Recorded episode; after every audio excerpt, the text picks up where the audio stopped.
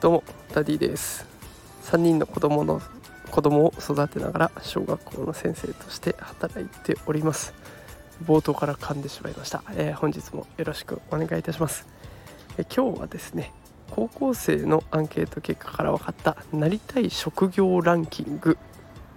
えー、これについて放送していきたいなと思っております、えー、LINE リサーチというところがですね高校生1044人を対象になりたい職業ランキングを調べました。それでは早速ですねそちらの結果ですがこのようになっております。女子部門では1位が看護師6.8%、2位が教師教員大学教授で4.9%、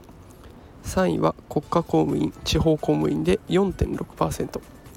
男子の方に行きます。1位は教師教員大学教授で 8.1%2 位が国家公務員地方公務員で 7.7%3 位はシステムエンジニアプログラマーで6.2%です。さあ皆さんこの結果を聞いてどのように感じられたでしょうか、まあ、コロナとかね、えー、いろいろ状況が変わっているところでのアンケートなのであやっぱりそうだよな納得された方もいればああそうなんだと意外に思った方もいらっしゃるんじゃないかなと思います。でこのアンケートですね一番アンケートの回答数が多かった割合を占めているのはなんとですね決まっていないわからないというふうに答えたこの割合が一番多かったです。女の子でいうと全体の15%男の子でいうと全体の21%を占めています。さあ皆さんどう感じますかね？と私は個人的には、まあ、当然の結果かなというふうに感じました、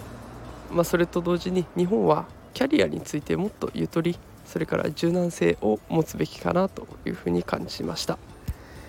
日本では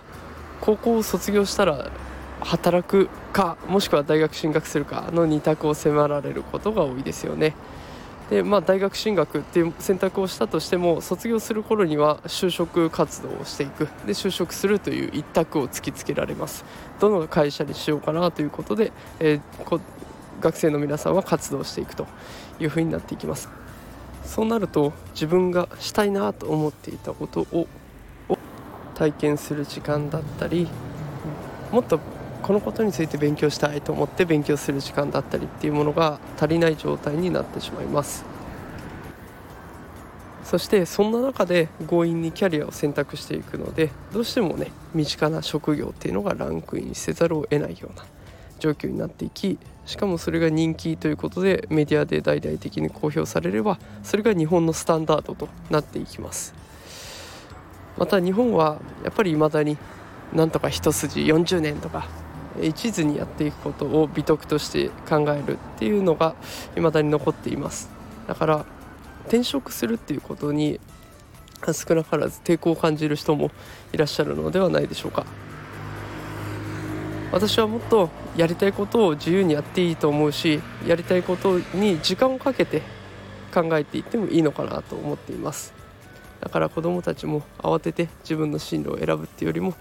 もっともっとやっていきたいことを体験していってもっともっと勉強したいことを勉強した結果やっぱり自分はこのことを仕事にしていきたいとかこのことが今の社会に必要だからやっていきたいんだっていうところを自分から見つけていくべきなのかなと思いました。日本はもっとゆとりを持つことそれからマインドを変えていくことっていうのが、えー、少しずつ必要になってきているのかなというふうに思っております、